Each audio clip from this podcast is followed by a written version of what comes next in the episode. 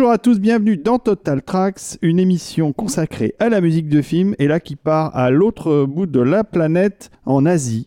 Vous avez envie de continuer les enfants? On a envie de continuer, il y a encore des trucs à dire sur Hong Kong. Mais oui, clair. parce qu'on n'a pas dit assez de choses, donc on va continuer aujourd'hui. Bonjour professeur Bonjour David. et bonjour Rafik. Bonjour David. On est en forme, on est à fond. C'est notre dernier enregistrement de l'année, on peut le dire. C'est ça. En ce moment euh, très solennel, on a une pensée très émue pour euh, tous nos êtres de lumière qui brillent au firmament. Comme des lumières de Noël. euh, C'est les lumières de Noël, c'est les lumières de la joie de la fête. Voilà, vous êtes les lumières sur nos sapins. Oui, comme des petites lanternes rouges euh, qui s'élèvent vers le ciel euh, portant une bougie. On est en Asie, donc gardons les traditions et les, et les codes. Euh, nos êtres de lumière, pour ceux qui nous découvrent, ce sont nos contributeurs. Ceux qui permettent à ce podcast euh, d'exister, euh, ce sont donc nos producteurs, nos mécènes, et ils le sont devenus de lumière en se rendant sur euh, tipeee.com ou patreon.com, mot-clé Total pour nous donner des sous-sous et en fait permettre à ce podcast d'exister sous sa forme euh, actuelle, c'est-à-dire quand même un podcast qui fournit plutôt régulièrement. Il faut, Oui, je oui. sais pas combien d'épisodes on a fait en une année, mais on était Je- pas loin je- de la cinquantaine. Je je pense qu'on n'est pas loin des 50, ouais. Et ça, c'est vraiment rendu possible par leur soutien indéfectible. Donc, on les remerciera jamais assez. Et vous avez bien sûr, une fois que vous contribuez, tout un tas de paliers, tous plus intéressants les uns que le- les autres. Je vous laisse aller découvrir ça donc sur tipeee.com ou patreon.com. Voilà, et encore une fois, merci, Bah merci oui. à tous. On est content d'être là et on est content que ça vous plaise et on va continuer tant que ça continuera à vous plaire. Merci beaucoup. C'est donc euh, un peu le bilan annuel euh, et nos êtres de lumière ont euh, atteint une brillance totalement inégalée. Presque aveuglante. C'est aveuglant. Et, pourtant, et pourtant, c'est agréable. mais oui, mais On a pas mal aux yeux. On est surtout très heureux de recevoir euh, vos commentaires euh, sur la page Tipeee ou Patreon, de recevoir vos mails et de vous croiser. Régulièrement, oui, tout à Ouais. fait. Et Ouais. ça, c'est toujours agréable quand, quand on va, euh, par exemple, euh, aux, UHD Awards où j'étais il y, a, quelques semaines et que dans les couloirs, euh, j'ai quelqu'un qui me tapote sur l'épaule et qui me dit Je suis un être de lumière. C'est absolument magique. Pourtant, moi, je sors pas souvent, mais alors quand je sors, euh, j'en croise forcément. c'est dire à quel point vous êtes nombreux maintenant. C'est le Fight Club euh, régénéré. hein, C'est ça. Dire, hein. C'est Euh, Fight nous, Club. sommes, nous sommes parmi vous et vous, et vous l'ignorez. C'est le Light Club. Parce que contrairement au Fight Club, n'hésitez pas à parler de Total Tracks autour de Exactement. vous. Règle numéro 1, on parle, parle- de, on Total parle de Total Tracks. Tracks. Et on se retrouvera l'année prochaine pour plein de nouveaux épisodes et plein de nouvelles aventures. Et je peux vous dire qu'on a une liste longue comme le bras, comme les deux bras. On a commencé à étaler déjà les premiers sujets et déjà il y en a beaucoup. quoi. Beaucoup trop. On retourne à Hong Kong après avoir fait euh, un épisode où nous avions parlé euh, de Polystory, euh, de Better Tomorrow, Chinese Ghost Story, etc., etc. On a parlé de plein de choses En hein, fait, déjà. on a, on a parlé, bah forcément, on n'a pas fait un historique du cinéma de Hong Ah bah Kong non. ou de la musique du cinéma de Hong Kong pour deux raisons. La première, c'est qu'on on est loin d'avoir tout vu. La deuxième, c'est qu'on est surtout loin d'avoir tout écouté, vu que beaucoup de choses sont quasiment pas disponibles. C'est ça, il y a peu de Euh, choses qui sont sorties en disque en fait à l'époque. Et au niveau de la documentation, c'est un peu zéro quand on ne parle pas ou qu'on ne lit pas le cantonais. Et en fait, c'est notre cas, on vous l'avoue. On n'a jamais lu ni le mandarin ni le cantonais. Du coup, ben, on était un peu limité. Et finalement, l'angle qu'on s'est choisi, c'est de parler de nos années Hong Kong. C'est-à-dire comment nous, on a découvert le, le cinéma de Hong Kong à travers des films, bien sûr, qui nous ont marqués.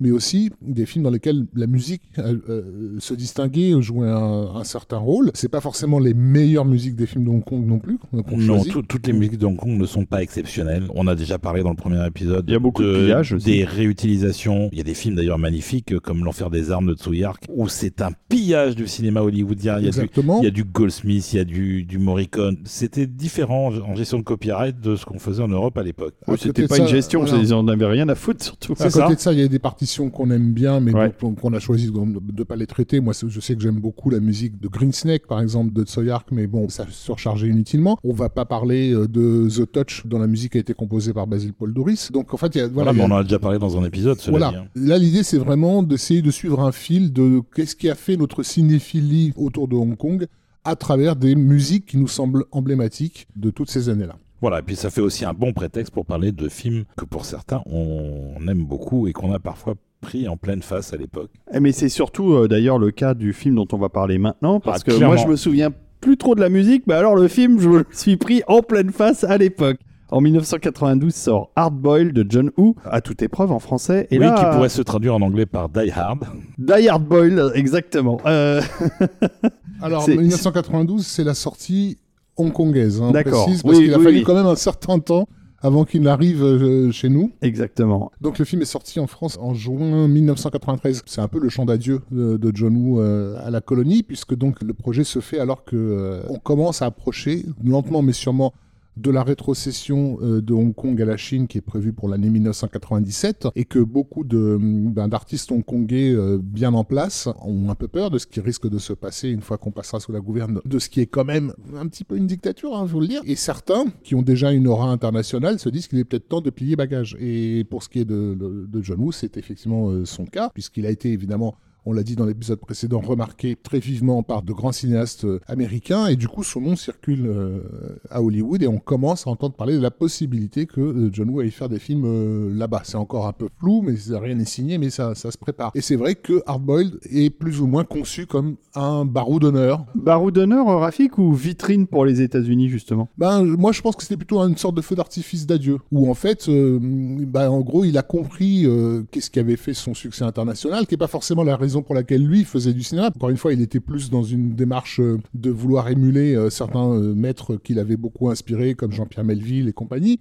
Mais il a compris que ce qui avait surtout marché, c'était des gros gunfights qui déchirent tout sur leur, passage. Ah bah ce qui est clair, c'est qu'il a quand même regardé ce qui se passait aux États-Unis. Ils ont tous vu ce qui se passait à Hong Kong, et il y a John Woo qui décide dans ce film-là, hein, clairement, de dire non mais attendez, euh, c'est nous qui savons faire. on va vous montrer, on va vous montrer comment on fait du gunfight et des scènes d'action. Oui, euh. et d'ailleurs, il y a un truc un petit peu triste, je trouve, pour les gens qui sont plus jeunes et qui vont découvrir ces films après coup par rapport à, à nous qui les avons découverts en 93. C'est quelque chose que vous avez déjà vu depuis dans plein de films. Les Américains ont émulé le style, ils ont eu un peu de mal, ils ont bien galéré. Mais finalement, euh, avec la technologie qui avance en plus, il y a moyen de faire des trucs très propres aussi en termes de chorégraphie euh. De, de combat euh, dans les films américains. Grave, Le grave. truc, c'est quand on a vu ça en 93, on n'avait jamais vu un truc pareil. C'était vraiment une claque, quoi. Ouais, disons que c'est un peu la surenchère. On avait on avait vu les D'un côté, euh, les- justement, les- l'évolution du cinéma d'action de, Hong Kong, de l'autre côté, euh, des films euh, d'action hollywoodiens qui commençaient à se mettre à la page. Et oui, mais ils n'arrivaient pas encore à le faire comme euh, on le Ah, faisait c'est là-bas. sûr. Et puis même à Hong Kong, je veux dire, on a parlé de The Killer dans l'épisode précédent. C'était un peu, pour certaines séquences, la répétition de ce qu'il y a dans Hardboiled. C'est un film du coup que j'ai attendu euh, longtemps. C'est pour ça que j'insistais sur la différence entre la sortie hongkongaise et la sortie française. Et encore plus longtemps que ça, puisque au cinéphage où je travaillais à l'époque, on avait eu la chance d'avoir un gars qui s'appelait Julien Carbon et qui allait régulièrement sur le continent asiatique, euh, voilà, pour son travail, et qui en fait nous ramenait des tas de merveilles de là-bas. Et euh, Julien avait développé des relations euh, de confiance avec pas mal de gens du cinéma euh, hongkongais, dont Tsui Hark et compagnie. Et il était euh, allé directement sur le plateau euh, de Hardboiled Hmm, quelle et chance. Pas, et pas n'importe quel jour,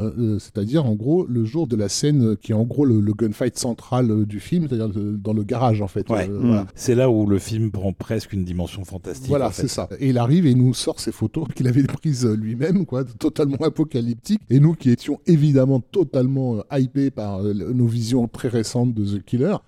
On s'est dit, bon, c'est bon, là, ça explose tout, mais il a fallu attendre donc euh, pour nous très très longtemps. Ça a été distribué en France par euh, Metropolitan, Oui.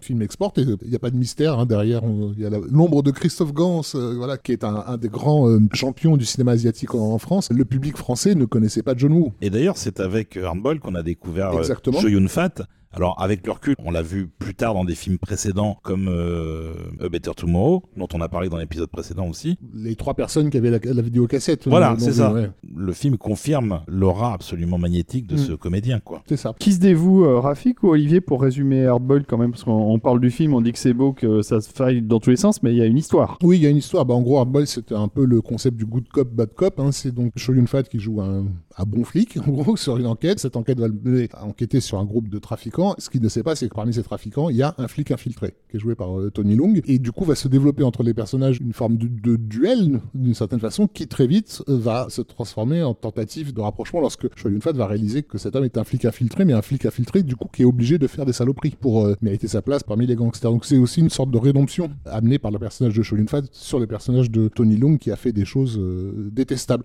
qui aurait dû être c'est encore ça. pire que ça dans le script d'origine puisque il était question euh, qu'il empoisonne de la nourriture pour bébé Oui. Histoire de bien faire le méchant, quoi. Oui, et d'ailleurs, euh, initialement, sa rédemption à lui, il ne l'obtenait qu'en mourant. Et au final, euh, ils ont dû faire des projections tests ou je sais pas, ça passait pas. Et il a survécu dans la version finale du film, mais avec un seul plan additionnel tourné où il part sur un bateau. En fait, euh. contrairement au film précédent de, de John Woo, cette fois-ci, ce- c'est un film qui s'est fait quand même avec l'idée des États-Unis derrière la tête. Donc la raison pour laquelle Tony Leung n'est finalement pas si salaud que ça dans le film, effectivement, il tue quelqu'un de sang-froid à un moment donné, mais qui est aussi un gangster, c'était aussi pour ne pas s'aliéner un marché qui s'était révélé avec le carton international. Enfin, carton, c'est une façon de parler, mais quand même, ça, The Killer avait quand même circulé un peu partout à, à l'époque. Terence Chang, qui à l'époque d'ailleurs était en couple avec Michelle Yeoh, et dont il était question que Michelle Yeoh joue le rôle féminin aussi du, du film, ce qui finalement ne, ne se fera pas. On les retrouvera à Hollywood Oh bah. dans, dans les années suivantes. De ce que j'ai compris, à l'époque, la commission de classification a été horrifiée par le film.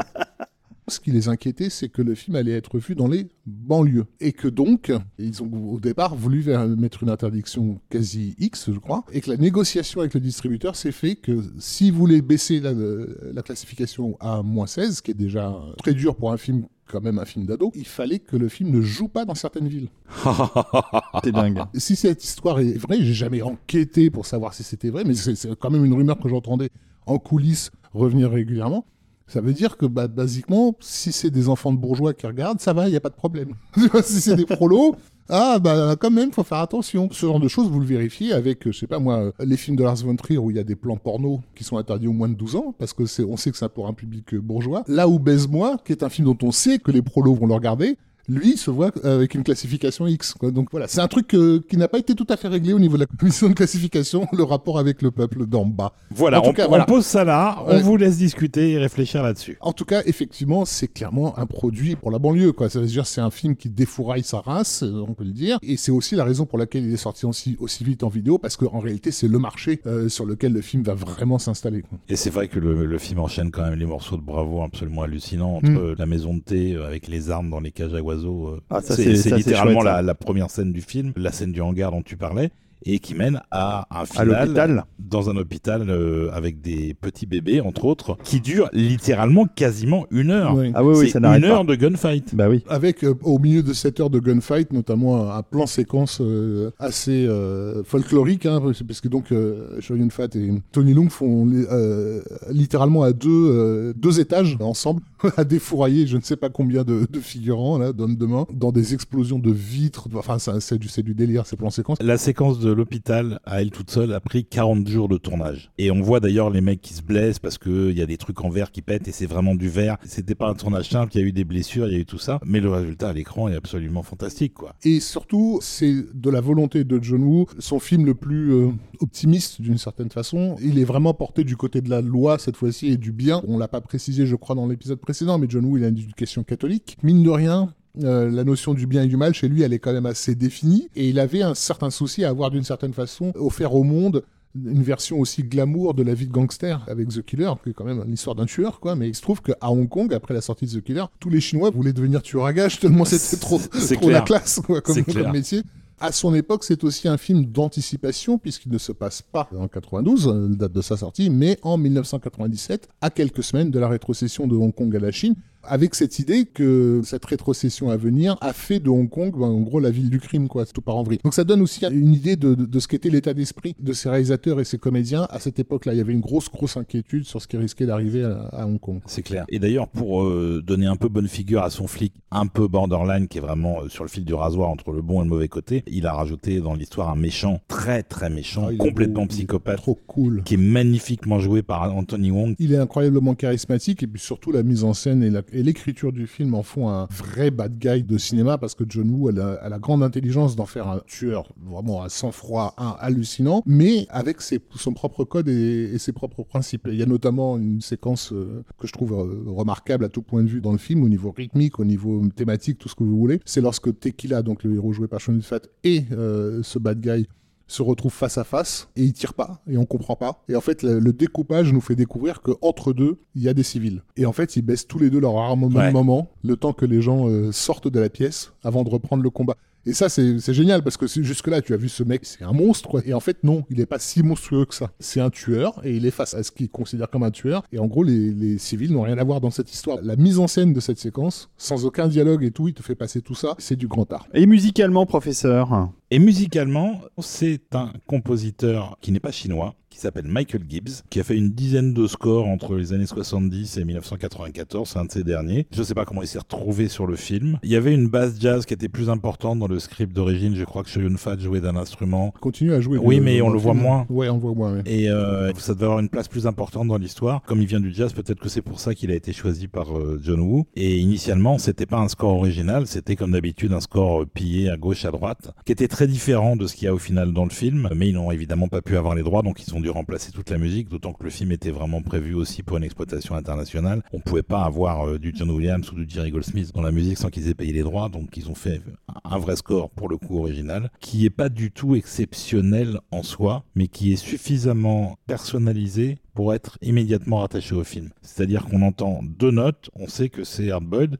et en plus, comme c'est un thème qui revient à peu près 15 fois dans le film, euh, en particulier dans la scène de l'hôpital, toutes les 3 minutes, il revient de, manière cyclique en fait. Le score est mis en scène. C'est-à-dire que les images du film donnent l'impression que ce sont elles qui cherchent à illustrer le, le- cette ritournelle musicale. Il est possible que le film ait été monté sur la musique hein, et pas l'inverse. En fait, c'est ce que j'appellerais une musique de bande-annonce. C'est une boucle en fait musicale assez simple, électronique. On aurait pu la retrouver ça, je sais pas, sur la bande-annonce de Rambo 2, lorsqu'il on voit les gros plans de Rambo en train de se préparer, etc. Et d'ailleurs, dans le film, on a des gros plans, les mecs qui chargent leurs flingues, etc. sur, ce- sur Oui. cette musique-là. Et d'ailleurs, à l'époque, on avait déjà euh, pas mal de compositeurs de musique de bande-annonce. Les bandes-annonces n'étaient plus faites par les compositeurs des films, mais la musique de Michael Gibbs est celle qui est utilisée sur la bande-annonce du film. Il est probable que tout le film a été monté sur ce morceau-là. Il y a d'autres morceaux hein, qu'on entend parfois dans le film, mais je dirais bien 50% du score, c'est uniquement ce Ce morceau-là. en. Alors, on va le dire, hein, c'est pas un truc qu'on écoute tous les jours, clairement. Euh. Non, mais c'est marrant. Mais par contre, c'est tellement rattaché au film que voilà, il nous a semblé important de le mettre. Donc on, on s'écoute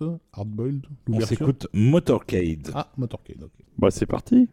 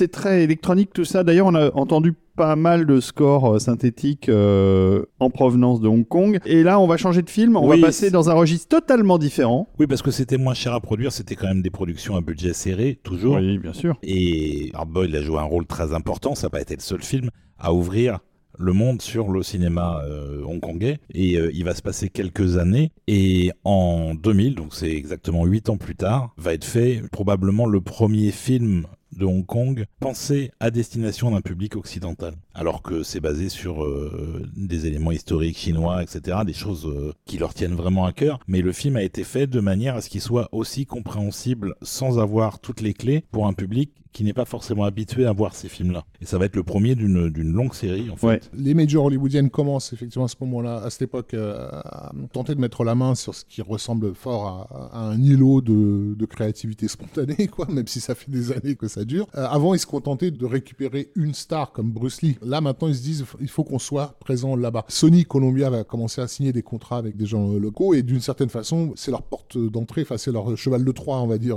Crouching Tiger, Hidden Dragon, Tigre et Dragon en français, qui est en fait euh, bah, tiré d'une série de nouvelles euh, des années 40, euh, dont on retrouvait déjà des, des- des bouts euh, dans d'autres films de, de Hong Kong. Mais la, la réalisation du film, qui est quand même un film am- ambitieux, bah, avec, avec budget, euh, voilà, décors, costumes et tout ce qui s'ensuit, est confié à, entre guillemets, un Américain, puisqu'il s'agit donc du réalisateur Ang Lee, qui à l'époque est déjà plutôt bien installé. Oui, il a déjà fait plusieurs films, il a fait Ice Storm, tout ça. Voilà, et puis surtout, il est devenu, pour les Américains, la voix des Asiatiques aux États-Unis, avec des films comme euh, Sucré Salé. Il faut dire que c'est un réalisateur euh, taïwanais d'origine. Il n'est pas hong- hongkongais. Ouais, il est de l'autre île. Oui, il est considéré comme une voix de, des, Bah, des sûr. minorités asiatiques aux États-Unis, à celui qui fait le pont en fait entre deux cultures. Et il le fait d'ailleurs tellement bien qu'il il, il enchaîne sans aucun problème donc des films qui mettent en scène des Chinois américains, et, mais aussi des purs films américains. Il fait un western comme euh, Chevaucher avec le diable par exemple. Euh, c'est le grand écart et pourtant il montre qu'il est parfaitement à l'aise. Raison et sentiment qui est C'est pour vrai, le coup c'est vraiment vrai. un film purement euh, blanc européen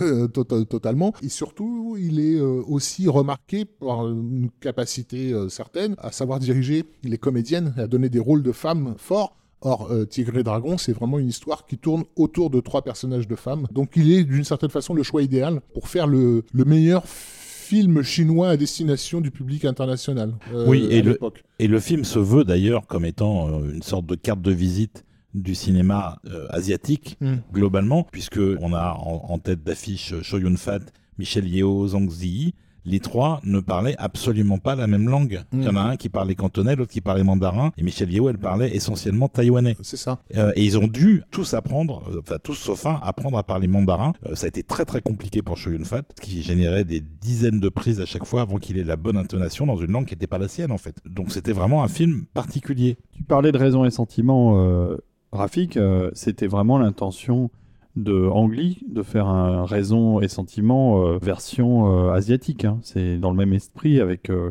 des costumes, euh, Oui, il y a- y a- une thématique historique. euh, Clairement, il y a beaucoup plus d'argent, c'est très très beau, c'est très soigné visuellement. La photo est extrêmement travaillée, ça va être encore développé dans des films qui suivent, mais il, faut, euh, il faut, faut le dire, parce que tu as parlé de carte de visite tout à l'heure, c'est à la fois ce, ce qui est appréciable et d'une certaine façon les limites de Tigre et Dragon, c'est que c'est vraiment un best-of. C'est-à-dire qu'en fait, tout ce que le film propose, on l'avait déjà vu par ailleurs. Il y a effectivement cette agilité incroyable des personnages qui font des, bonds absolument dingues. Euh, ah, mais qui- on, on qui- est, on est carrément dans le fantastique Euh, parce voilà. qu'ils font, ils font des trucs qui sont pas possibles Voilà. humainement en qui fait. nous viennent directement de, de King Wu, avec effectivement des exagérations parfois, euh, comme tu le soulignes, euh, dans- dans- lorsqu'il continue à se battre dans les airs, qui renvoie au Tsuyark de Zou et le- les guerriers de la montagne magique, etc. Voilà, il y a, il y a tout un côté entre guillemets épouse et concubine euh, dans la préciosité euh, des costumes, des décors et voilà de- des rituels. Encore une fois, c'est pas tellement un film qui s'adresse aux Hongkongais, c'est vraiment un film qui est fait pour le public international, mais qui sait que ce public international est en demande, puisque donc l'année précédente, on a eu un carton inattendu qui était le premier Matrix, qui a vraiment prouvé que le public occidental était prêt à accepter les codes du cinéma asiatique, pas seulement de Hong Kong, mais aussi de l'animation japonaise, les bras grands ouverts, quoi. Donc, c'est ce qui va nous donner, ce qui est peut-être pour moi la pire tagline de toute l'histoire du cinéma, qui a été sur, l'affiche française de Tigre et Dragon, euh, et qui nous vient de Télérama, qui a désigné Tigre et Dragon comme le Matrix chinois. J'avais oublié ça. Ouais, il faut voir que le film est sorti dans des conditions particulières puisqu'il a été présenté à Cannes. Donc il y a quand même l'intention euh, toucher un public différent que celui qui est visé à la base. Mm. Et le film va cartonner. hein. C'est un succès au box-office. Donc Ouais, euh, oui, puis Alors, il y avait- avait- justice à Cannes, euh, mais eux, ça faisait longtemps qu'ils avaient essayé de Oui, faire oui. avancer la cause de Hong Kong. hein. Il y avait des films qui étaient diffusés dès les années 70, mais ça, après, c'est la critique qui freinait. Mais le Festival de Cannes, lui, a toujours essayé de faire exister ce cinéma, euh, Mm, mm, ce mm. cinéma-là. Il y a un autre lien entre Matrix et Tigre Dragon, c'est que les deux sont chorégraphiés par euh, Yuen Whooping, qui était déjà assez connu euh, à Hong Kong à l'époque, qui va encore faire pas mal de belles choses derrière. Et la photo de Tigre et Dragon, on la doit à Peter Poe, donc, qui bien sûr a fait la photo de The Killer de John Woo, mais aussi de ce film absolument magnifique visuellement, qui est euh, The Bride with White Hair de Ronnie Yu. On aurait pu en parler, euh, mettre la musique, etc. Pour ceux qui ne connaissent pas The Bride with White Hair, je vous invite euh, évidemment à le découvrir, ne serait-ce que pour son visuel absolument resplendissant. C'est un peu la version hongkongaise du légende de Ridley Scott. Quoi. La mariée aux cheveux blancs, sortie en 93. Alors, si on parlait de la musique maintenant, parce que la musique, elle est bien. Musicalement, ils ont fait appel à un chinois qui s'appelle Tan Dun, qui vient du classique, qui est un, un compositeur très aguerri, mais qui a fait très très peu de musique de film. Il en a fait une demi-douzaine. Et il a fait quelque chose qui est, encore une fois, un crossover entre l'Occident et l'Orient. C'est une musique avec des consonances chinoises, il y a même des instruments chinois qui sont utilisés, mais il y a aussi des grands mouvements symphoniques qui sont très européens de source. Et puis ça a été fait avec les grands moyens, euh, joué par le Shanghai Symphony Orchestra, le Shanghai National Orchestra, les percussions de Shanghai, et au violoncelle, euh, rien de moins que Yo-Yo Ma, qui est quand même une vraie pointure qu'il était déjà à l'époque, qui travaillait déjà à l'époque avec John Williams d'ailleurs. Oui, Tandun, euh, c'est une, une référence. euh, il va faire euh, pas mal euh, de compositions d'hymnes euh, et euh, de morceaux destinés à la, à la représentation euh, de certains événements. Pour ce qui est de ce qu'il a fait sur euh, Tigre et Dragon, c'est vraiment très joli. C'est C'est c'est vraiment très, très, joli. très beau score. hein. Et, et comme on disait, le film a été un carton commercial, et en plus de ça, il a eu 10 nominations aux Oscars. Ouais, mais ça- c'est pas C'est surprenant. complètement inédit pour un film chinois, quoi. Donc on va écouter un morceau de Tigre et Dragon que David va nous présenter. Mais oui, parce que c'est pas un morceau de la bande originale, c'est un morceau qui a été rejoué par un orchestre que j'adore, qui est le Cincinnati Pops Orchestra, et qui est dirigé par Heinrich Kunzel. Il y avait un éditeur dans les années 90 qui s'appelle Telarc, qui a fait beaucoup de compiles de bonne qualité. Moi, je les aime beaucoup, euh, avec un orchestre qui a euh, beaucoup de puissance. L'orchestration, l'interprétation du Cincinnati, après on aime ou on n'aime pas, parce que ça a beaucoup d'ampleur et beaucoup de réverb. Donc des fois, je sais que toi, euh, Rafik Moi, ou Olivier, je suis vous pas, êtes- je suis pas ultra fan de Kunzel, mais moi, j'ai- moi j'aime beaucoup. À une époque, ça servait énormément dans les démos euh, de, de matériel euh, hi-fi. en fait. Mais en tout cas, leur version de Tigre et Dragon est vraiment superbe et on va l'écouter tout de suite.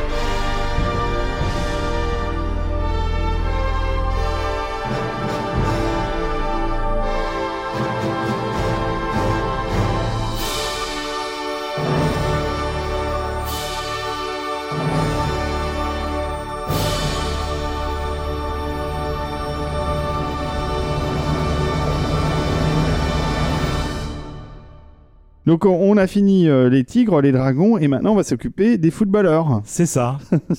Mais des footballeurs Shaolin. Exactement. Alors ça c'est le film, je me suis pris une claque absolue puisque c'est un film que j'ai découvert en vidéo CD. Euh, Il y avait une petite boutique dans le 13e qui existe toujours, hein, euh, je crois. Et il remercie euh, infiniment euh, la Providence. Parce qu'en fait, ce qui s'est passé avec ce film en France, c'est qu'il a été énormément vu avant sa sortie en salle. C'est clair. Euh, en DVD à l'époque. En DVD à l'époque, parce qu'effectivement, il y avait, euh, il y avait le DVD euh, qu'on pouvait trouver dans les quartiers chinois. Et en fait, le bouche à oreille a été tellement euh, fulgurant. On y est Euh, tous allés pour le voilà. chercher. Nous, on était des gens qui, déjà à l'époque, cherchions à voir des films de Hong Kong. Mais il faut compter avec tout le public qui ne regardait pas de films de Hong Kong, mais qui voulait absolument voir ce film-là, parce que bah, la promesse qui est délirante, quoi. Effectivement, deux matchs de football joués par des moines Shaolin, ça, ça te vend le concept. Et le film est à la hauteur du concept, parce qu'il l'exploite pleinement, franchement. Le film est super. Mais attention, je vous recommande franchement de voir la version européano-américano. Euh. moi, je trouve qu'il y a des longueurs dans la version euh, hongkongaise. Non, non, non, non, bon, non.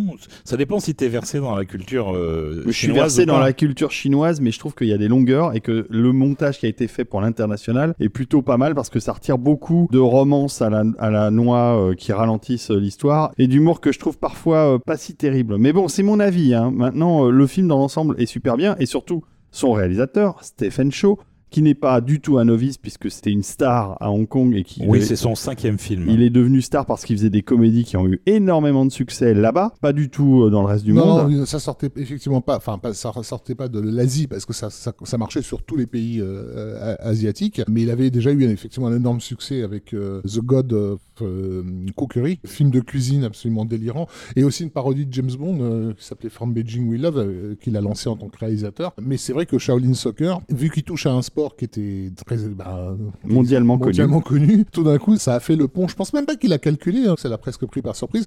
C'est quoi Shaolin Soccer Ah oui, oui, on n'a pas raconté. Allez, pour pitcher en 20 Je sais secondes. pas, en 20 en 20 secondes. En gros, c'est une ancienne gloire du football qui est devenue une sorte de clodo, voilà. enfin, qui, Bah, dé- c'est un- qui c'est un- nettoie le stade, on C'est un coach devenu Clodo, en fait. Voilà. Et qui fait la rencontre accidentelle avec un, un ancien moine Shaolin, euh, bah, pareil, qui est aussi, Qui est aussi Clodo. Clodo. Et cet ancien moine Shaolin, il est obsédé par l'idée de trouver une façon de transmettre le Shaolin, en fait, euh, aux gens. Cette rencontre qui va faire que ce moine Shaolin va se dire, mais oui, mais le football, c'est la, la bonne façon de faire.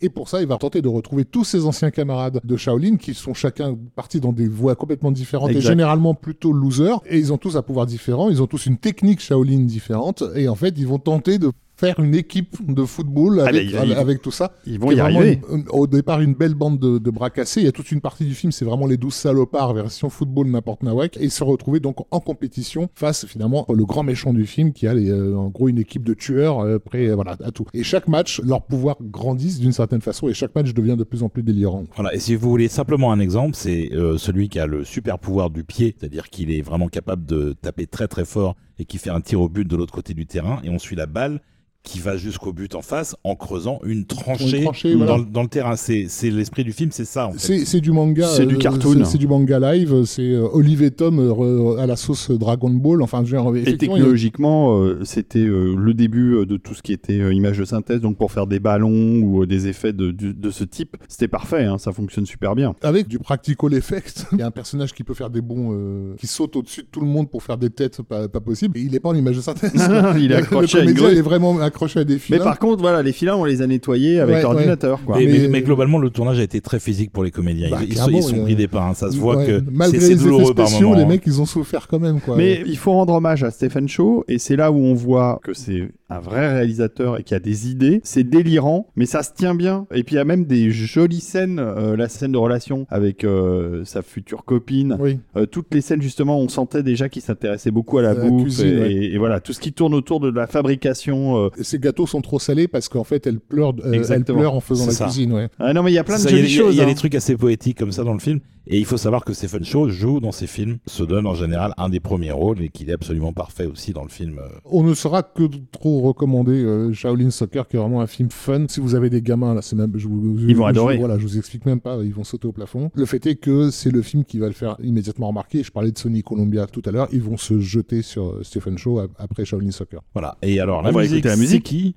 C'est Raymond, pas Raymond Lefebvre, Raymond Hong, qui est un compositeur euh, de cinéma de Hong Kong euh, depuis les années 90, qui a fait des dizaines et des dizaines de films, hein, comme euh, tous les compositeurs de là-bas. Ça bosse beaucoup. Et il a fait, entre autres, la musique du générique qu'on va écouter maintenant. Ouais. Ça s'appelle Opening.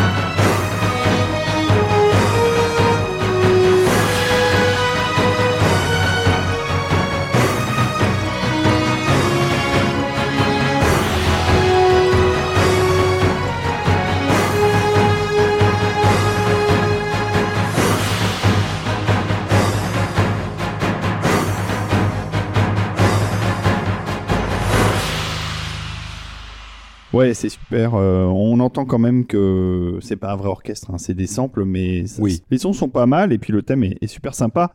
Tout là, le score, a- hein, dans le voilà, film est chouette, Il y a hein. un côté fanfare héroïque qui rappelle un petit peu, d'ailleurs, je trouve, euh, la chanson de Bong Feung euh, dans, dans ce côté euh, euphorique, on va dire.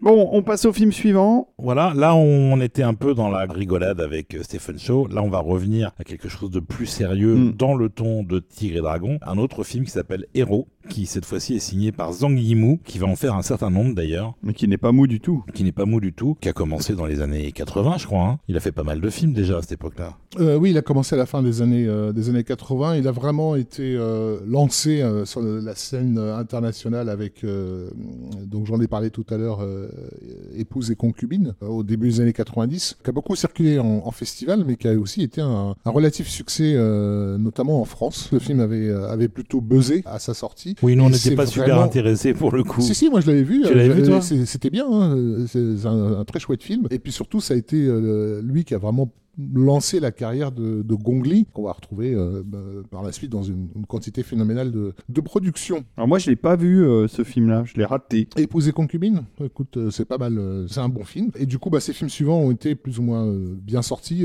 Shanghai Triad, euh, etc. Et là, en fait, en, bah, en gros, en 2002, encore une fois, il y a- en 97, il y a eu la rétrocession de, de Hong Kong à la Chine. Il a fallu le temps aux autorités chinoises de comprendre qu'est-ce qu'ils allaient faire de tous ces petits excités capitalistes, parce que voilà, Hong Kong était quand même la ville la plus marchande de la planète, quoi, et que ça, ça allait forcément passer par un contrôle euh, de ce qui se fait euh, au niveau de la production cinématographique. Et d'une certaine façon, Hiro, c'est un peu euh, l'annonce de l'arrivée du Parti communiste chinois dans euh, la mentalité du cinéma de Hong Kong. Mais c'est un film qui reste un film de Hong Kong au sens spectaculaire du terme. Voilà, avec un casting de stars. Ah hein, ouais, parce là, Que, Parce que Jet Li, Tony Leung, Maggie Chung, Zhang Ziyi, Donnie Yen, enfin il y a du monde quoi. Ah oui, ils sont tous là, sauf euh, Cho Yun, il est pas là, mais tous les autres, ils Et alors surtout, le film est particulièrement remarquable pour son aspect visuel. C'est une histoire façon Rashomon de Kurosawa, c'est-à-dire qu'on a la même histoire racontée par plusieurs yeux différents successivement, et chaque euh, partie racontée par un personnage est vue par ses yeux dans une dominante de couleurs spécifiques. C'est visuellement sublime. Le film est un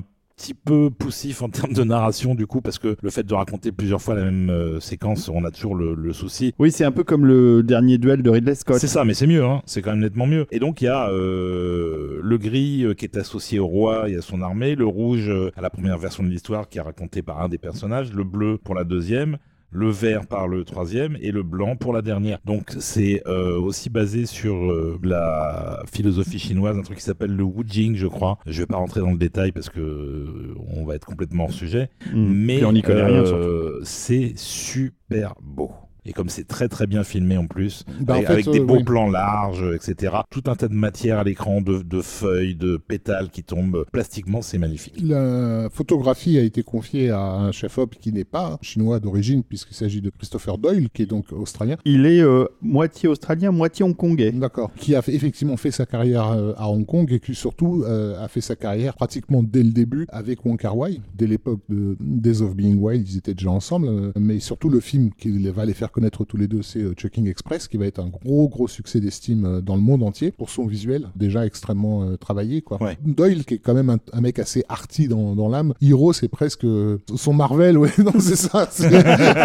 Genre bon, je, fais, je vais faire du fric là. Tu vois Mais bon, mais c'est vrai que visuellement, vu en salle, le film. Ouais, Ouais, a il y, a aussi- il y a- gueule, il y a aussi des jolies chorégraphies de combat, tout ça. Franchement, ça se regarde sans ennui. hein. Le Pacific Princess Productions, là, on a une euh, boîte de prod qui semble être complètement inféodée euh, au pouvoir chinois. Oui, oui, Bah, totalement. de, de oui. toute façon, tu peux plus faire de film à Hong Kong si t'es pas un minimum euh, compliant. Oui, oui, non, mais ça va être un gros point de litige, effectivement, avec des gens comme Soyark et tout, qui finiront par plier. Hein. euh, À un moment donné, ils sont Bah, obligés. c'est- C'est-à-dire qu'ils vont tous essayer d'aller aux États-Unis. Tsuyark l'a fait, John Woo l'a fait, Ronnie Yu l'a fait, et ils ont tous été obligés de revenir à un moment donné parce que la production américaine c'est pas du tout, du tout pareil qu'à Hong Kong, et ça leur a pas plus convenu que ça. Et les comédiens, ça a été pareil. Il y en a beaucoup qui ont essayé. Il y en a très très peu qui ont réussi à se faire un vrai trou aux États-Unis, à part avec beaucoup beaucoup de retard Michel Yeo qui est maintenant bien installé et Jackie Chan. Ouais, Chan, pour d'autres raisons. Son succès euh, international datait d'avant euh, Et puis surtout, il a le continué- changement de régime. Euh, oui. Il a continué à faire ses polystories à Hong Kong et tout ça. Donc, Mm, mm, euh, tout à fait. Il a jamais quitté finalement la- la- l'ancienne colonie. Bref. euh,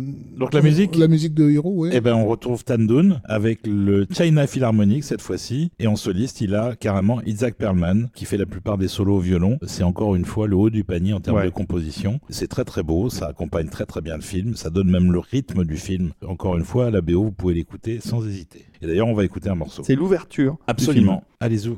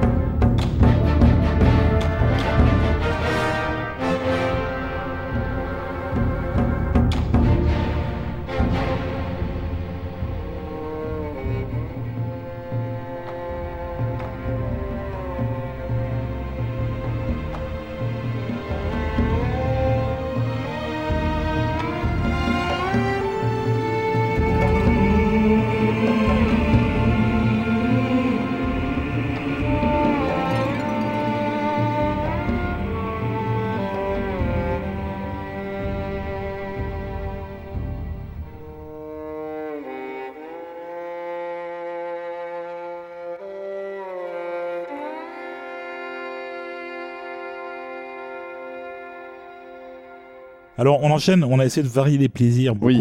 De changer les styles de films, d'avoir des choses quand même assez euh, différentes. Et là, on revient au polar hard-boiled. Ouais, et vraiment peut-être l'un des meilleurs polars ever. Excellent polar, qui sera ensuite euh, Bah, remaké par Scorsese. par Scorsese, Voilà. rien, rien de moins, oui. Mais le film d'origine, pour moi, c'est un des chefs-d'œuvre du, du thriller hardboiled. Oui, sachant que le remake s'appelle The Departed, euh, l'original s'appelle Infernal Affairs. Ce sera le premier film d'une trilogie. C'est la même histoire, donc l'idée d'un croisement euh, d'infiltration, c'est-à-dire un, un flic infiltré chez les bad guys un bad guy chez les flics. Un sujet récurrent hein, à Hong Kong, mais sauf que là, la performance, elle est non seulement dans la réal, mais aussi euh, dans l'interprétation des acteurs qui sont euh, tombés par terre. Enfin, le, le film tient sur leurs épaules. euh, C'est surtout très très bien écrit en fait. C'est un scénario très malin qui va mettre les deux personnages dans une position absolument intenable à force d'être euh, manipulés par le script justement. Euh, je me souviens plus trop des suites, je les ai vues mais, euh, Mais elles sont bien aussi. Les, les- les trois films sont super. j'ai pas de mauvais souvenirs mais euh, c'est assez flou dans ma tête. En même temps là à cette heure-ci tout est flou dans ma tête. et alors c'est un scénario qui a été écrit par euh, Alan Mack et qui était inspiré à la base par le Face-Off de John Woo, qui est ce film avec Nicolas Cage et John Travolta où ils échangent leurs visages. Ce film délirant avec Nicolas Cage et John Travolta, c'est un péché mignon ce film, j'adore ce film. Mais il est super fun ce film. Il est super fun. Et donc là, ils, ils ont fait une version réaliste en fait, puisqu'on peut pas échanger les visages. Ça, c'est pas possible. Par contre, on peut échanger les identités. Ceci dit, voilà, il a, il a quand même envie de le réaliser. Il n'a pas forcément les épaules pour le faire euh, à ce moment-là. Et donc, bah, du coup, on l'associe à Andorlo, qui a déjà toute une série de, de- de films d'action qui sont les- la série des Young and Dangerous. Un vétéran euh, affirmé. On retrouve euh, d'ailleurs euh, non crédité euh, Christopher Doyle qui va venir aider, et la photo est, est sublime aussi dans ce film. De toute façon, la partie technique dans Infernal Affairs et ses suites fait partie des qualités extrêmement euh, visibles euh, de cette trilogie. Et c'est vrai que le film a une production value qui est un peu inhabituelle au regard du budget du film. Parce que contrairement à Hero, contrairement à Tigre Dragon, c'est Oui, pas, qui étaient des gros c'est trucs. pas hein. un gros budget, c'est pas une prod énorme. Et malgré tout, le film a quand même bien de la gueule, quoi. Même euh, avec euh, presque 20 ans de recul aujourd'hui, ça se revoit toujours très très bien. Et en fait, cette idée de, de double infiltration euh, d'un côté comme de l'autre, désolé d'y revenir, mais je pense que c'est vraiment important dans l'histoire du cinéma de Hong Kong, c'est encore une fois un écho de la rétrocession de Hong Kong à la Chine, puisque vraiment les Hongkongais sont dans une position où euh, ils doivent euh, présenter un visage. C'est ça, ils doivent cacher leur vraie personnalité ça. de Hongkongais euh, Mafieux. ca- ca- Voilà, capitaliste, libre. c'est ça. euh, Ouais, c'est ça. C'est fini ça. Vu d'Occident, on, on perçoit pas forcément ça comme une thématique évidente, mais pour les Chinois, c'est, on sait de quoi on parle. C'est très important là-bas de sauver la face, en fait. hein, et donc vraiment de présenter au monde extérieur un, visage qui est pas forcément le sien, tout en sachant que l'autre fait exactement la même chose de son côté. On n'est pas dupe, mais on joue le jeu jusqu'au bout. Donc euh, il y a vraiment beaucoup de ça dans, dans Infernal Affairs, et ça va d'ailleurs pas du tout échapper à euh, la Chinese Film euh, Administration Regulations. Donc qui va quand même bien bien mettre son nez euh, dans des affaires et notamment je crois qu'il y a une modification de la fin parce que euh, vous n'avez pas le droit de valoriser euh, les jeux d'argent ou je sais pas quoi enfin en gros ils les ont emmerdés c'est pas de la censure pure et simple mais le film a quand même dû composer avec une lourdeur administrative, Administrative. voilà au-dessus de, de la tête parce qu'on savait qu'ils étaient en train de jouer à un jeu Ironiquement, le film était pressenti pour être sélectionné pour l'Oscar du meilleur film en langue étrangère. Il sera pas sélectionné et par contre, Les Infiltrés, qui est son remake euh, de Scorsese, remportera euh, plusieurs Oscars, dont euh, Oscar du meilleur film. Donc, on peut dire que c'est un peu l'Oscar du meilleur film par rebond. Par rebond, ouais. mais moi, personnellement, je préfère le Scorsese. Mais après, c'est pour des raisons esthétiques. euh, voilà, euh, je trouve que la mise en scène du Scorsese, elle est juste à- totalement Elle est très bien out aussi, of this hein. world. quoi. Mais personne ne se met à hauteur de Scorsese en fait. Bah Donc, oui, euh, ouais. Non, mais, Mais ça ne retire en rien à la, à la véritable solidité du film original. tu m'étonnes. Alors, je veux pas faire de, de comparaison qui vont vous faire sauter au plafond, mais au même titre qu'un John Wick, c'est le même réalisateur, c'est le même groupe, on va dire, de créateurs extrêmement soudés qui vont euh, faire les, les suites, hein, le 2 et le 3. C'est pas parti euh, entre d'autres mains, ça oui, reste. oui, oui, absolument. Je Ça crois que- reste le même euh, Andrew Lowe, Alan Mack et même le reste de l'équipe, la plupart des. Et je crois que le 3, c'est un préquel. Ouais, c'est possible, ouais. Ça me donne envie de les revoir, tout ça. Et alors, la musique dans cette histoire. Et alors la musique, elle est signée de qui? Elle est signée de Chang Kong Wing. Ah, mais bien Et sûr. c'est qui Chang Kong Wing Bah, Eh et- ben on sait pas. Bah, moi non voilà, plus. on sait pas qui C'est c'est. pas moi qui J'ai rien te le trouvé dire. sur lui. Mais la musique, elle est pas mal du tout. Bah oui. Et donc on va écouter un petit extrait qui, euh, quelque part, symbolise assez bien la situation des deux personnages principaux du film, puisque le morceau s'appelle The Inferno, et c'est un peu là où il se trouve, effectivement.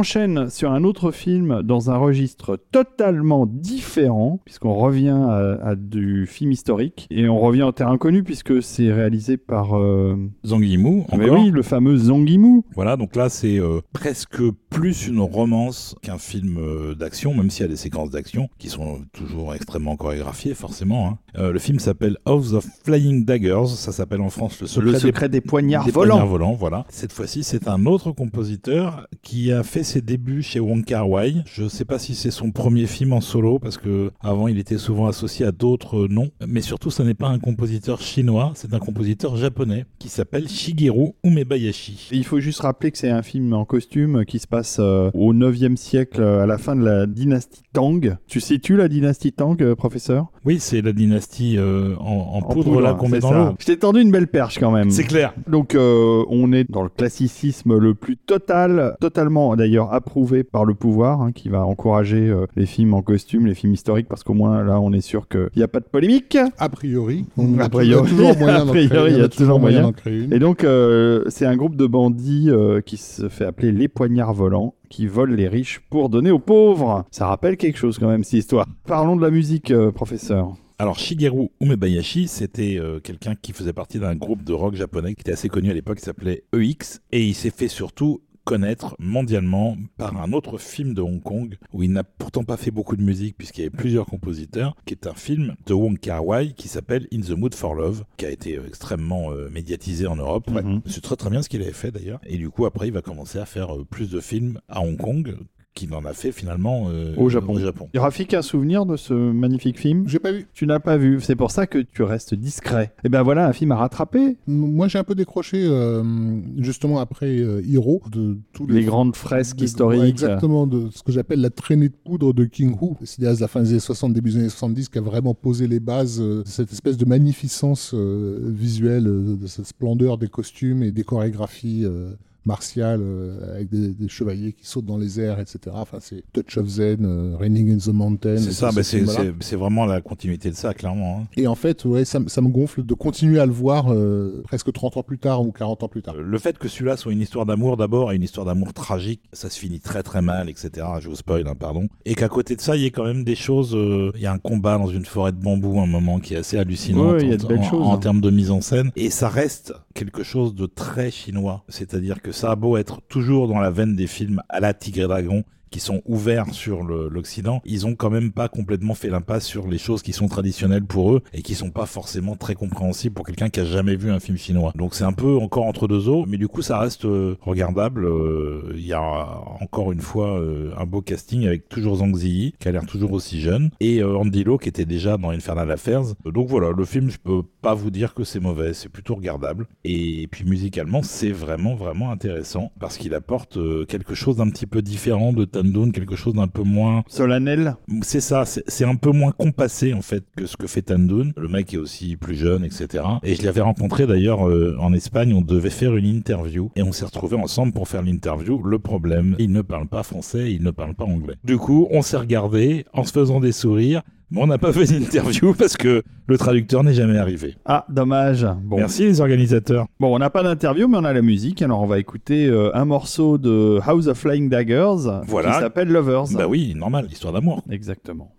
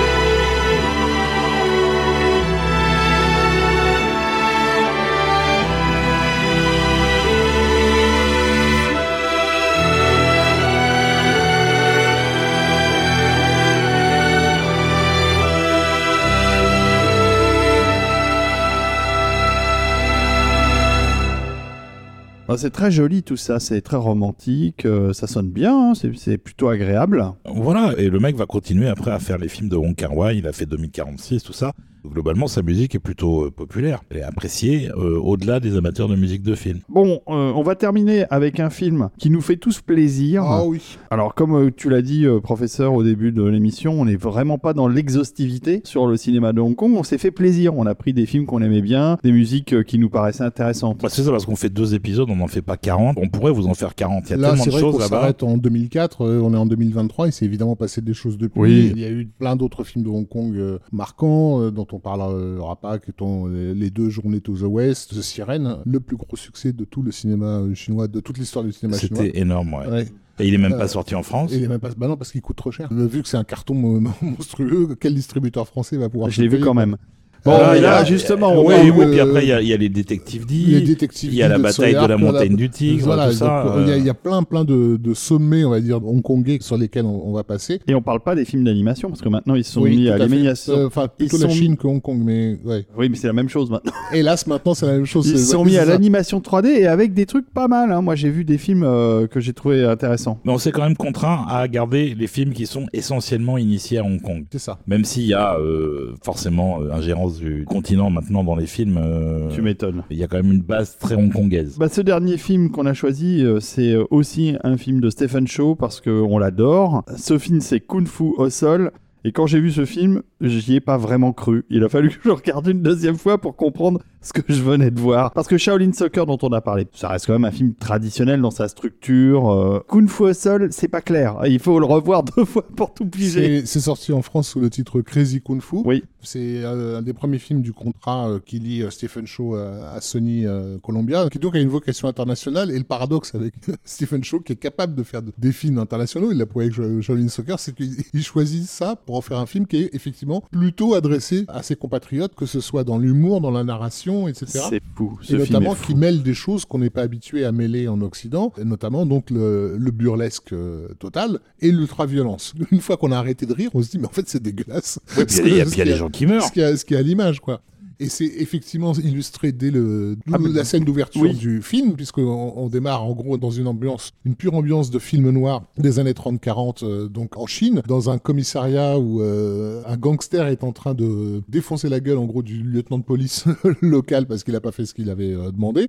Et ce gangster très sûr de lui, en sortant dans la rue, se retrouve devant un autre gang, un gang ennemi, donc euh, le gang des Avec H. des hachettes. Voilà, qui d'ailleurs est basé sur un gang qui a véritablement existé, qui sont tous habillés dans, dans un costume impeccable, ils ont tous une hache euh, à la main, et qui sont là pour le démastiquer. Ils vont le, le tuer, comme tout gangster qui se respecte, il était accompagné d'une poule. La jeune fille est évidemment terrorisée par ce qui se passe, quoi. Et en gros, le, le chef du gang lui dit euh, Non mais c'est bon pour toi, tu peux t'en aller. Et il attend qu'elle s'en aille, enfin rassuré sur son sort, pour lui mettre un coup de shotgun dans le dos. Mais d'une façon ultra Ah barbare, c'est- quoi. C'est super brutal. Ouais, quoi. ouais, et tout ça filmé dans un éclairage somptueux, tu vois, hyper hollywoodien, Avec un décor qui ressemble presque à un décor de western en fait. et une musique joyeuse, puisque donc le générique qui suit ce- ce- cet acte de- d'ultra-violence est un générique euh, typique dans, dans la mode des films américains des années euh, 40, où on voit les exactions successives de ce gang vues à travers la- les journaux. Et c'est monté en parallèle avec les membres du gang qui sont en train de littéralement de faire une chorégraphie, de danser leur succès et leur montée dans le monde du crime, quoi. S'il y a un réalisateur américain qui se rapproche un peu de ce style, c'est euh, Sam Raimi, je trouve, euh, qui a un côté euh, complètement euh, lâché, déjanté dans la mise en scène de Stephen Chow. euh, et il y a aussi ce côté complètement what the fuck et cette euh, adoration du cartoon, parce que là, clairement, il y a des scènes complètes qui Oui, sont oui, c'est clair. niveau cartoon euh, dans. Et d'ailleurs. Sam Raimi, je suis d'accord, et mais aussi euh, un petit peu, de- je trouve, de Adam McKay, le mec qui a fait tous ses films avec euh, euh, Will Ferrell, dans la capacité à, à imiter les codes, très efficacement à, à imiter les codes, parce que vraiment le Kung Fu Hustle, ça passe par euh, le film noir, le film d'horreur, de- d'épouvante, on a euh, des moments complètement Kung Fu, des moments Oui, le, le film euh, social de Le Pouilleux. film social de Pouilleux, le film euh, ultra romantique, mais alors fleur bleue à, à, à savoir Exactement. quoi en faire. Une constante dans les films de Hong Kong, voire les films asiatiques en général, c'est une totale imprédictibilité de ce qui va se passer dans la scène suivante. C'est ça. Et, et de fou un seul, c'est l'exemple même de tu peux pas savoir ce qui va se passer 5 minutes plus tard, quoi. Et, je, donc, je propose qu'on écoute, On écoute déjà le de- thème. le thème du, de- de- du, du- du gang des H, du gang du moment où ils sont en train de danser, et de faire leur chorégraphie pour fêter le, leur montée dans, dans le monde du crime à coups de, de jambes et de têtes coupées. Voilà, c'est une musique qui est signée Raymond Wong. Oui, comme on l'a- euh, l'a on l'a déjà mentionné. Voilà. Soccer. Et selon Raymond Wong lui-même, le score euh, imite volontairement des musiques traditionnelles des films de sabre euh, chinois des années 40. Bon, bah, C'est parti.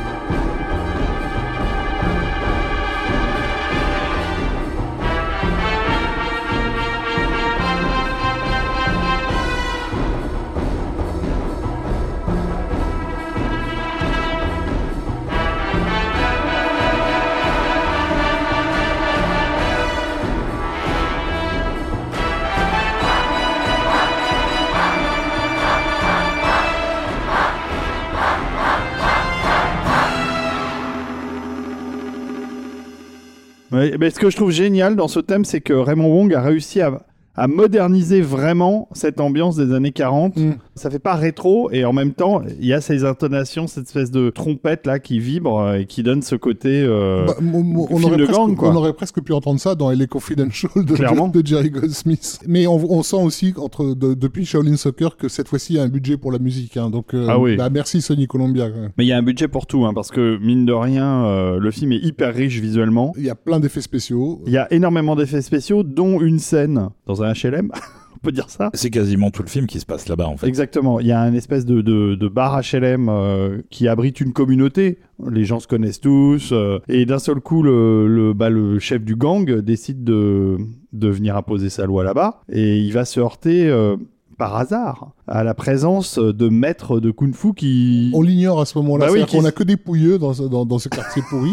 Et en fait, au fur et à mesure du film, on s'aperçoit que tous les pouilleux sont des super maîtres du kung-fu, et, et notamment la, la tenancière de, Ah, de- elle est tellement de- extraordinaire. du lieu. C'est la meuf la plus acariâtre du monde et c'est littéralement un, pe- un personnage de cartoon qui se déplace comme dans un Tex Avery. Exactement. Elle est interprétée euh, par euh, euh, Yuan Q. On vous en a déjà parlé, puisqu'elle défonçait la gueule de Roger Moore dans L'homme au pistolet d'or, en fait, de- dans sa prime jeunesse. Elle a une longue carrière. Hein. Yuan Q, elle a bossé notamment beaucoup avec euh, Jackie Chan et Sammo Hung. C'est une artiste martiale affirmée et c'est aussi une comédienne affirmée. Et franchement, elle s'est régalée sur, sur ce rôle-là, le rôle de la landlady. Moi, c'est carrément mon personnage préféré du film, avec, ses bigoudis, Ouais, ça. clope au bec. On sent que c'est- Et, et elle, est en, elle est en robe de chambre et elle colle des branlées colossales Non, à son mari. On sent, on sent que qu'il lui aussi est un maître. Qui lui aussi est un Et- maître Et, alors les deux sont des acteurs hyper connus en Asie et en Chine particulièrement, et c'est ça qui a dû beaucoup amuser le public chinois et qui est passé un peu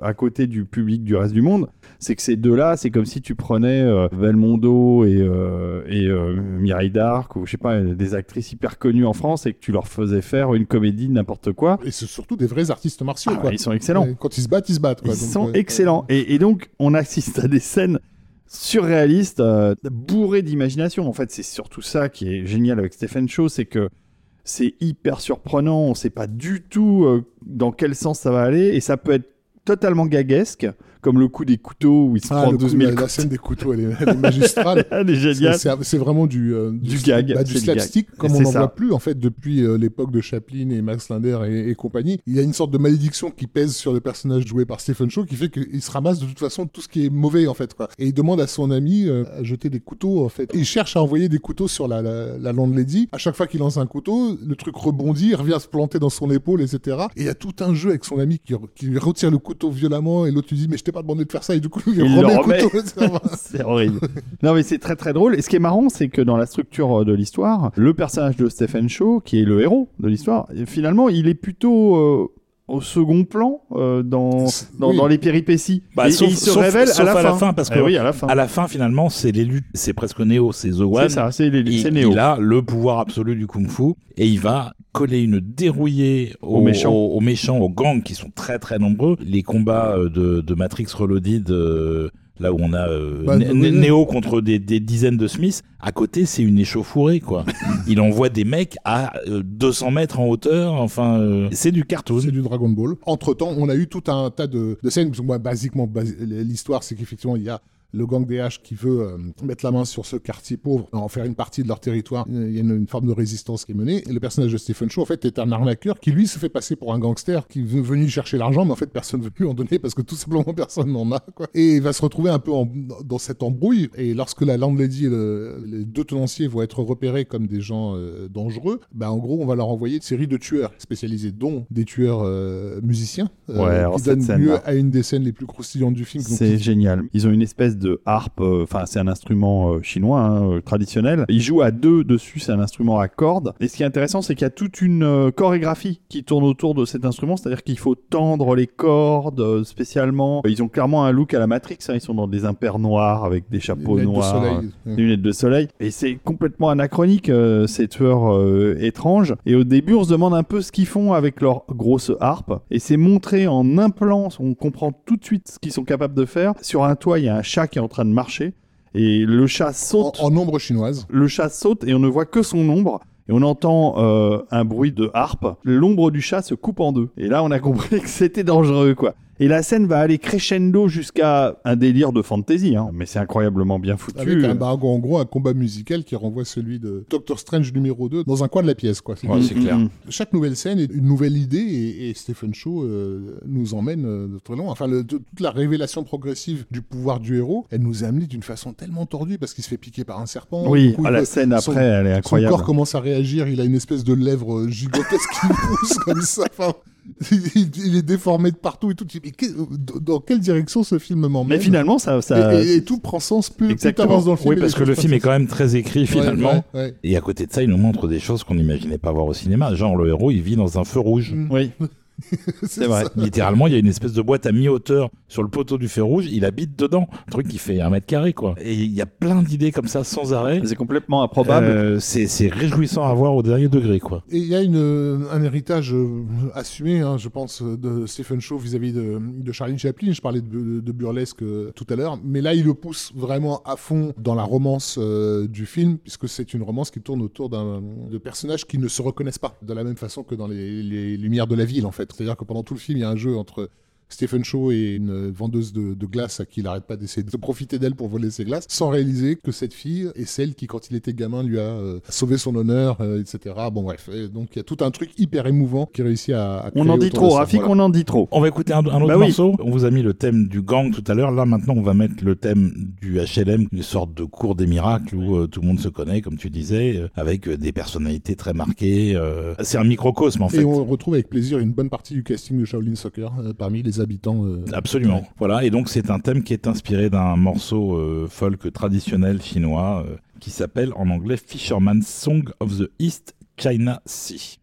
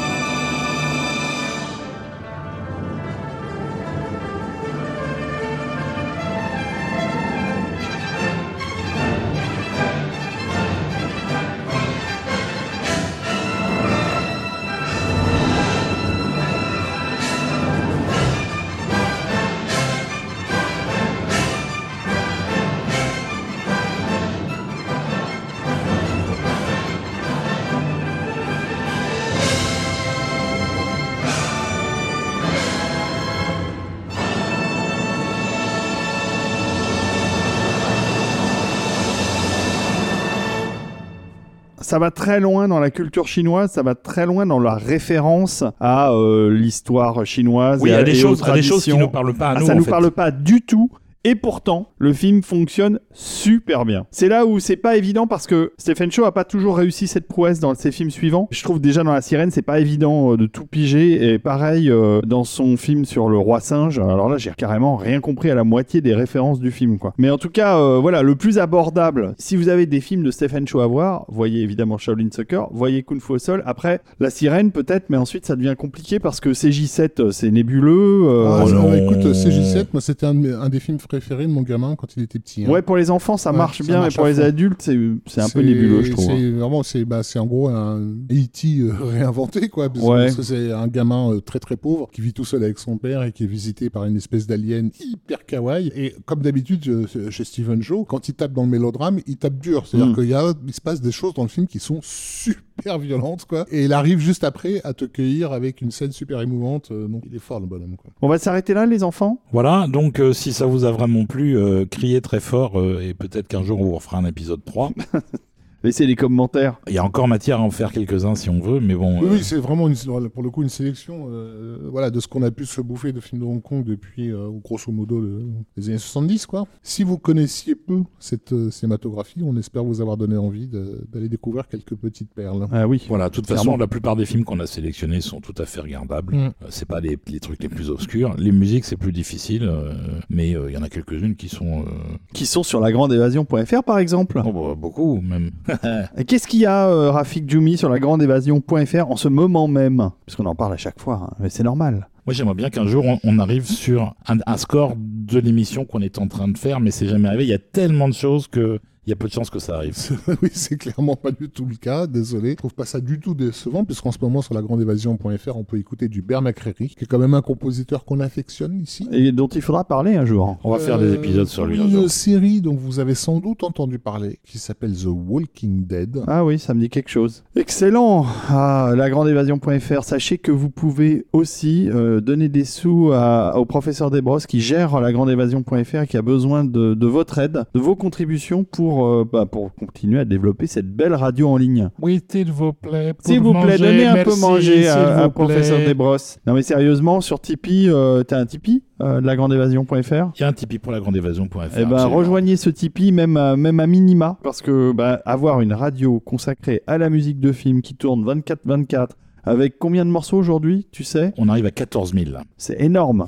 C'est énorme, 14 000 morceaux. Non, mais ça n'est qu'un début. Et voilà, c'est-à-dire que tu continues à alimenter Ah régulièrement la, la base. tous les jours en fait. Et donc, euh, voilà, ça mérite quand même quelques encouragements. Évidemment, on remercie à nouveau nos tipeurs. Et d'ailleurs, si vous contribuez au Tipeee à un certain montant, vous avez la possibilité de demander l'ajout de pistes de votre choix. Enfin, il ne doit pas y avoir grand-chose à rajouter hein, avec 14 000 morceaux. Tu as un spectre déjà très très Non, large. tu rigoles, tu, tu, tu n'imagines pas la, la richesse de la musique de Mais film. si, mais Euh, je suis loin d'en avoir fait le tour. Hmm. Et donc, on remercie aussi nos contributeurs, encore une fois, nos êtres de lumière, qui nous auront soutenus avec vigueur toute cette année, puisque pour nous, euh, c'est le dernier enregistrement de l'année, mais évidemment pas le dernier Total Tracks, rassurez-vous. Voilà, ce sera certainement publié euh, Début de l'année prochaine. mi-janvier, je dirais. Ouais, bah oui. On compte évidemment sur vous toujours pour nous soutenir euh, en 2024. Nous, on est là, on va nulle part, on continue. Et on vous aime. Très fort. On vous fait des bisous et on va terminer, Rafik, avec ce fameux morceau dont on parlait tout à l'heure, ce morceau à la harpe. Oui. Enfin, à la harpe, je sais pas trop ce que c'est cet instrument. Les tueurs à la harpe de Crazy Kung Fu. C'est ça, vous allez voir le morceau euh, monte crescendo. Vous pouvez imaginer la scène qui va derrière parce que ce crescendo musical a son pendant euh, euh, visuel et c'est vraiment à voir. Si vous l'avez pas vu, allez voir ça, c'est complètement dingo. Merci à tous de nous avoir écoutés. Gros bisous, On vous embrasse. à bientôt, À salut bientôt. Rafik.